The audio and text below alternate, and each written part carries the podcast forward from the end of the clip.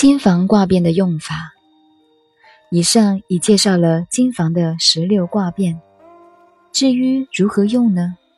其大要是这样的：占者欲，变入本宫卦者，灾福应是分。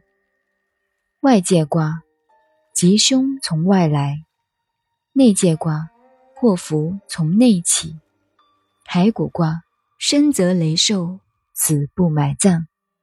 棺椁卦，病必死亡；血脉卦，主血急漏下；绝命卦，事多反复，为人孤独，不谐于俗；游魂肌肉卦，精神恍惚，如梦如痴；归魂种木卦，坟墓吉而无事可成也。这是金房易十六变卦的用法。我很诚恳地说，我是不喜欢这一套的。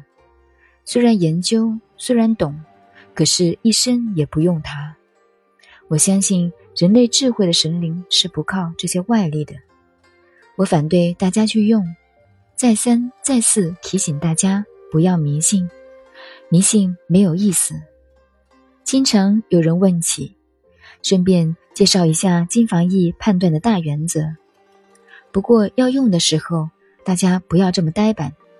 比如第一句话的“占者”，就是指卜卦的人。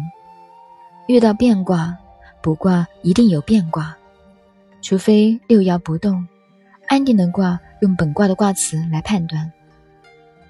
第一个变卦入本宫的灾与祸应十分，就是十六变卦。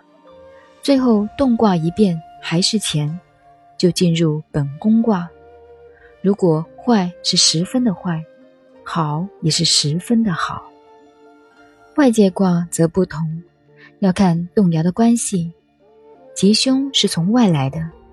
比如不问房子，如是外界卦好，这好是外来的，意想不到的；坏的话，说不定一架飞机掉下来，把整个房子压垮，不是本身的问题。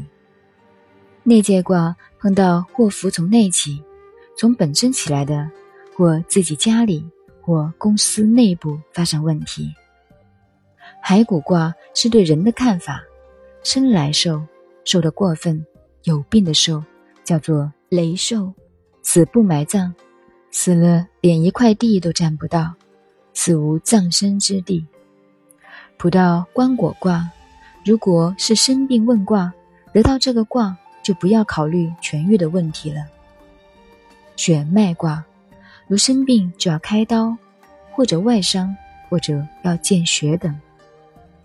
绝命卦，做事情反反复复很难满意。如果看人的命运，一生都是孤独的，而与别人合不来。如果是游魂卦或者肌肉卦，对于人而言，一辈子头脑晕溃。精神恍惚，如梦如痴。如果卜到归魂卦或者种木卦，除了安葬是好以外，其他免谈都是不好的。人算命如走到木库运了，还有什么好说的？这是金房卜卦的看法，与其他各家不同。凡是从金房演变出来的，我素来都喜欢，都研究，但从来不用它。所谓善于易者不卜，我虽对于易的研究不怎么高深，但是我个人不喜欢依靠这些。您现在收听的是南怀瑾先生的《易经》，我是静静找恩，微信公众号 FM 幺八八四八，感谢您的收听，再见。